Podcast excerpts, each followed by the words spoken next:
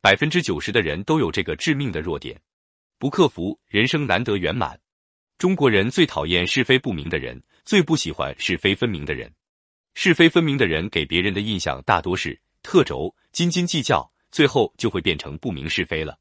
三国时，曹操以七万人马重创袁绍七十万大军，赢得历史上少有的以少胜多、以弱胜强的官渡之战。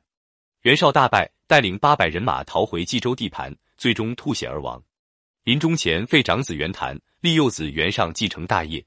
一山容不得二虎，兄弟二人自此展开血战，你斗我，我斗你。即使敌兵将至的时候，也还在争个你死我活，毫无兄弟情，更不懂齐心御敌，不为天下百姓而争，而为一己之力相争。兄弟间是非弄得太分明，最后连曹操都看不下去了，很是反感两兄弟同是操戈。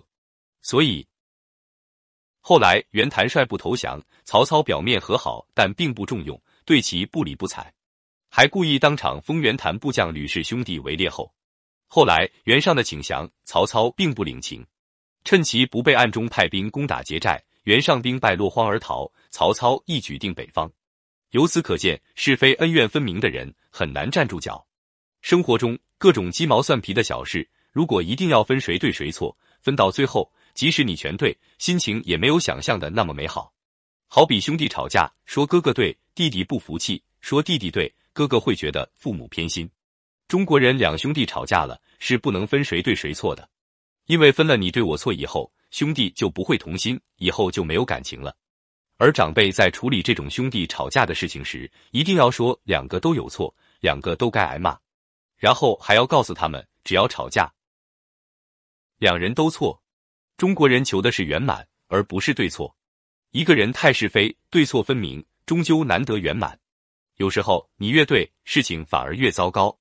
一朋友平常人比较随和，但是在单位里人际关系不是很好。为什么会这样呢？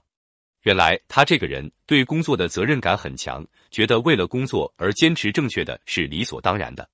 所以同事、领导如果工作中有了不同意见，他总是一针见血的指出，从不顾及别人，一直坚持自己的意见。内心的习惯性思维是为了工作应该坚持真理。开始，他认为是领导的问题、同事的问题。后来，他终于想明白了，需要改变自己的认知，坚持自己原则的同时，还要顾及别人面子，不然再对也是错。多少人正是因为这个是非分明、非对即错的弱点，葬送了大好前程。很多人忙忙碌碌，最终却一无所得。究其背后的原因，就是思维高度不够，不懂中国人的人性。如果你读过《易经》，你会发现这些道理，它里面早就讲透了。易经一阴一阳之谓道，阴中有阳，阳中有阴。对的人也有一点错，错的人也有一点对。你找不到一个全部对的人，也找不到一个全部错的人。一个巴掌拍不响。如果你读懂了易经里的阴阳之道，你还会那么在乎对错吗？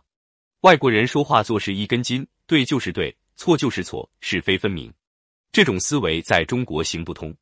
中国人是非对错根本没有答案，因为它随时在变。一个人要想越活越好，必须从深处打破自己的固定思维，学学《易经》里的思维方式。自古以来，《易经》就是中国文化的根脉，它是六经之首，也是六经之始，千百年来一直深深的影响着中国人的思维、行为、处事方式。